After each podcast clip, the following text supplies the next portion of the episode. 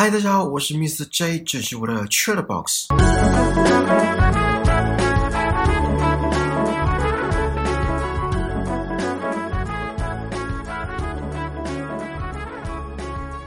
大家应该都有道歉过吧？哎，节目一开始就在讲废话。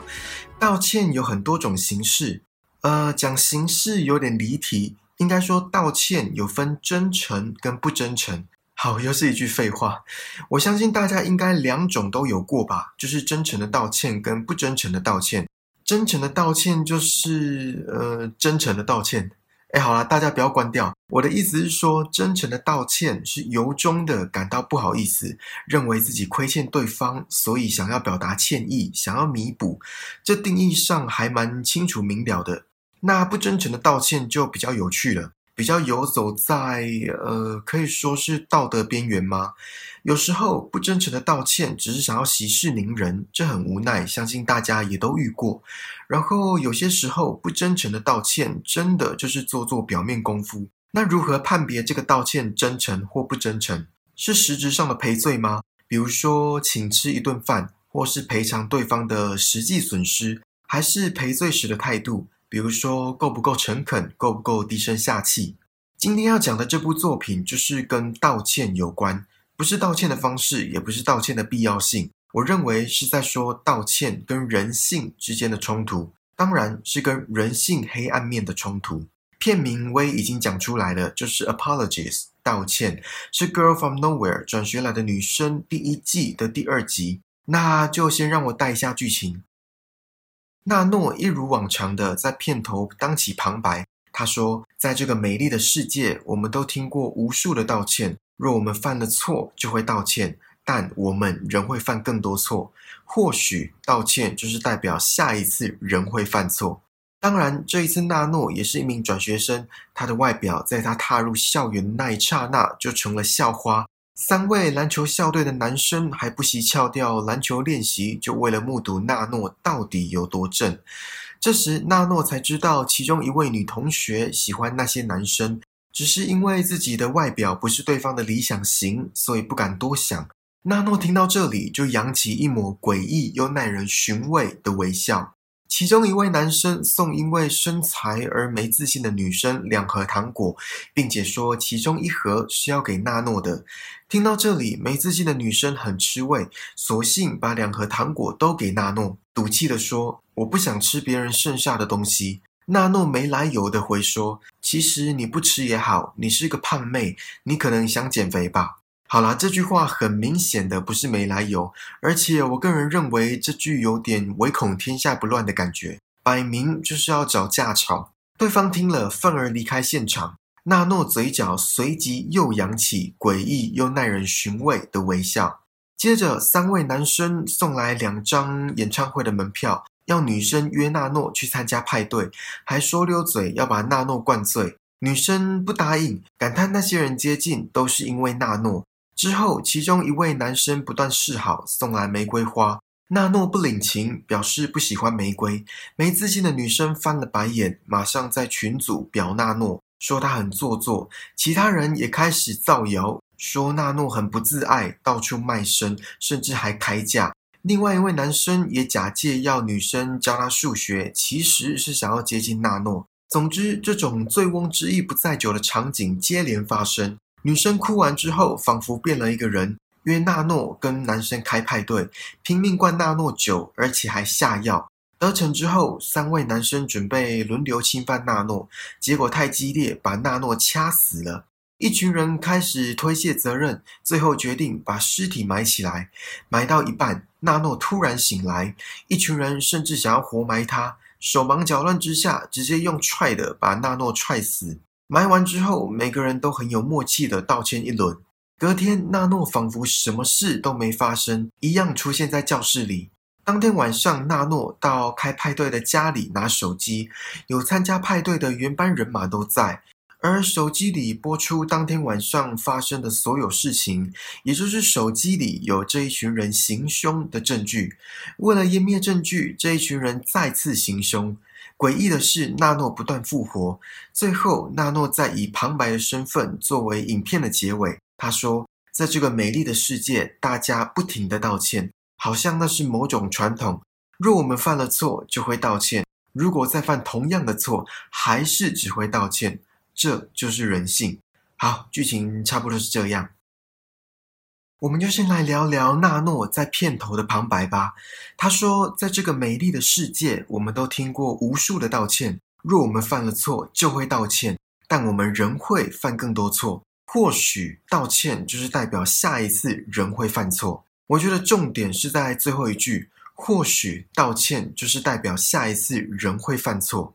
先让我问你们一个问题好了：如果现在有一个人无缘无故的赏你一个巴掌，然后马上道歉。”然后在你还没回过神的当下，他又再赏你一个巴掌，然后又道歉，就这样循环到你回过神，你应该会超不爽的吧？发飙也是刚好而已，是吧？一般情况下，加害者的道歉可以让受害者的受伤程度没那么强烈。我们把它量化好了，假设第一次伤害的受伤程度是一百，道过歉之后，可能受伤程度变八十。甚至情况不严重，或是受害者的度量超大的话，受伤程度会直接归零。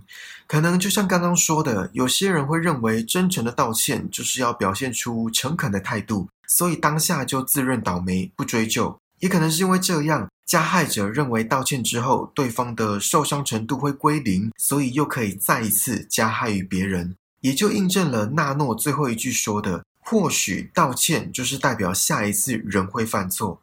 而且大家有注意到吗？他说的下一次人会犯错，也就是犯同样的错。就像我刚刚说的，赏过一次巴掌，道了歉之后再赏一次。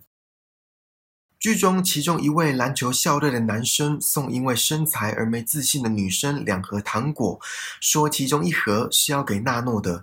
听到这里，没自信的女生很吃味，索性把两盒糖果都给纳诺，并且赌气的说：“我不想吃别人剩下的东西。”如果你们是那位剧中对自己身材没自信的女生，你们会吃吗？我这么问好了，你们会觉得那两盒巧克力是别人剩下的东西吗？我觉得这里的重点不是巧克力，而是尊严。在现实生活中也会发生这种事，而且是巧克力换成人。我之前就有听别人说过，因为对方被谁谁谁用过，你们没有听错，他讲的就是。用过这两个字，所以不会想要跟他有更进一步的认识之类的话，不知道这样算不算物化一个人的表现？而讽刺的是，在尊严一次又一次的被践踏之后，即使知道那群男生不怀好心，应该说只怀色心，两位女同学还是选择接受他们给的演唱会门票，并且任由他们欣赏他们心仪的男生对娜诺献殷勤，甚至是献上自己的肉体。而那两位女同学在起初的拒绝，到最后的报复性接受，这心态上巨大的转变，我认为始作俑者是嫉妒。我先问大家一个题外话：你们觉得羡慕跟嫉妒有什么差别？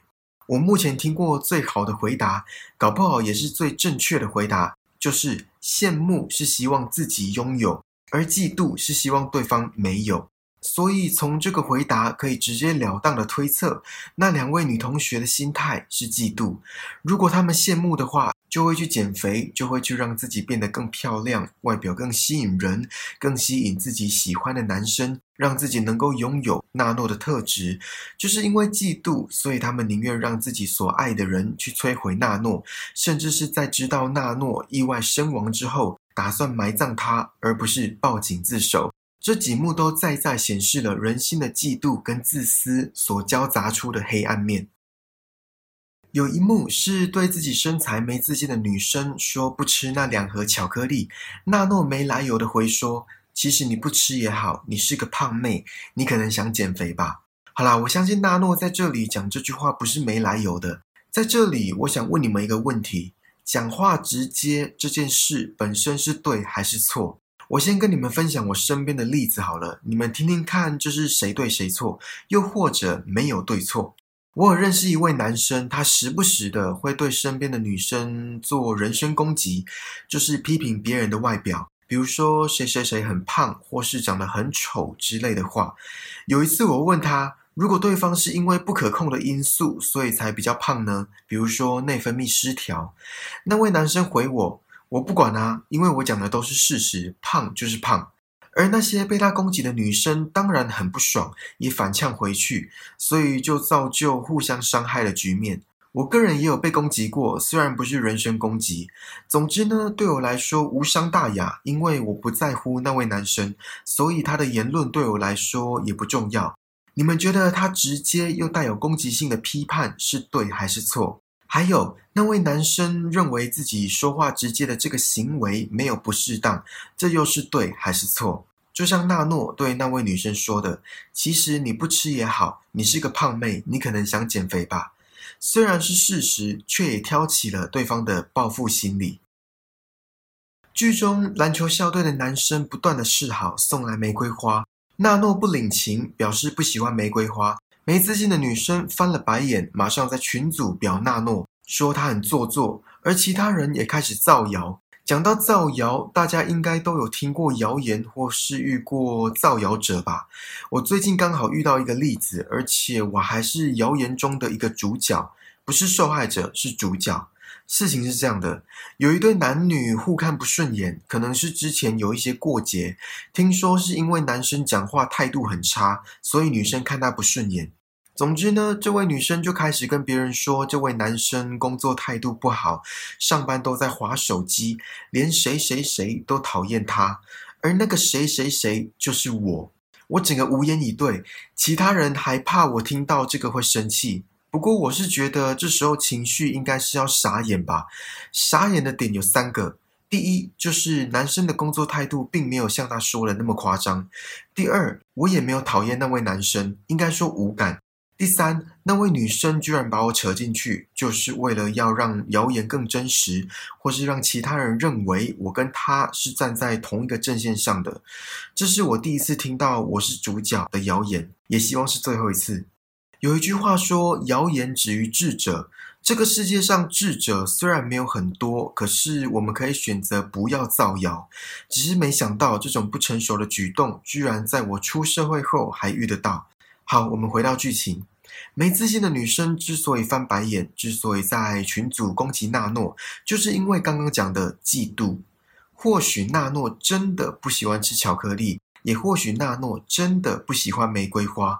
而没自信的女生在嫉妒心的蒙蔽之下，不管纳诺说什么，也不管属不属实，都会觉得是做作的、矫情的、恶心的。这种先入为主的主观意识。旁人难以打破，自己也难以抽离，也揭示了人类的心在嫉妒占据的情况下，不管什么都可以攻击，不管什么都可以否定。